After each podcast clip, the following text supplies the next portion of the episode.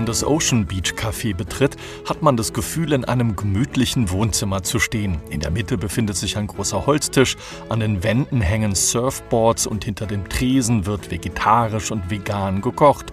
Und es werden Drinks gemixt, alkoholfrei natürlich. Yes, we have drinks.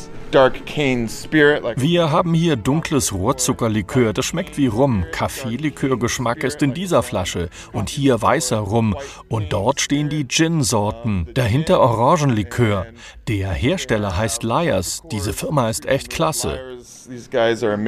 Joss James hat sich Ende Januar einen Traum erfüllt und sein eigenes Café eröffnet.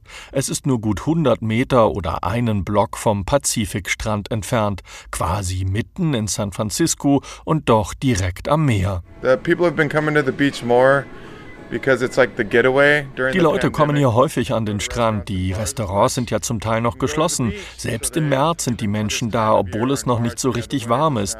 Auch die Nachbarn sagen, dass hier wieder mehr los ist. Exciting. Even the neighbors have been like, yeah, there's been more people, you know, historically. 15 Jahre lang hat Josh als Barkeeper gearbeitet.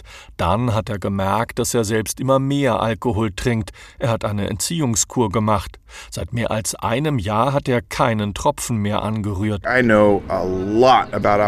Ich weiß eine Menge über Alkohol, habe mich aber gewundert, wie viel ich dann doch nicht wusste, welchen Einfluss er auf unseren Körper und unser Gehirn hat.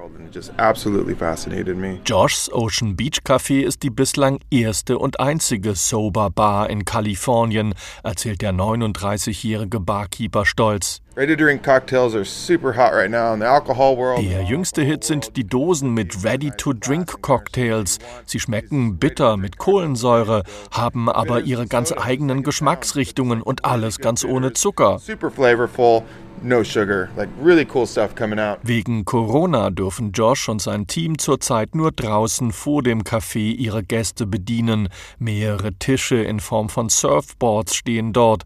Wenn das Wetter schön ist, sind die Tische fast jeden Abend besetzt. There, the whole world had a rehab. Die ganze Welt war wegen Corona auf Entziehungskur. Die Menschen waren zu Hause, sind nicht zur Arbeit gegangen und haben getrunken und sich dann gefragt, weshalb sie den Alkohol in sich reinschütten. Das hat den Sober-Trend noch beschleunigt. Viele haben mir gesagt, du musst verrückt sein, in einer Pandemie ein Café zu eröffnen. Und ich habe geantwortet, jetzt ist eine gute Zeit, einen Fünfjahresmietvertrag auszuhandeln.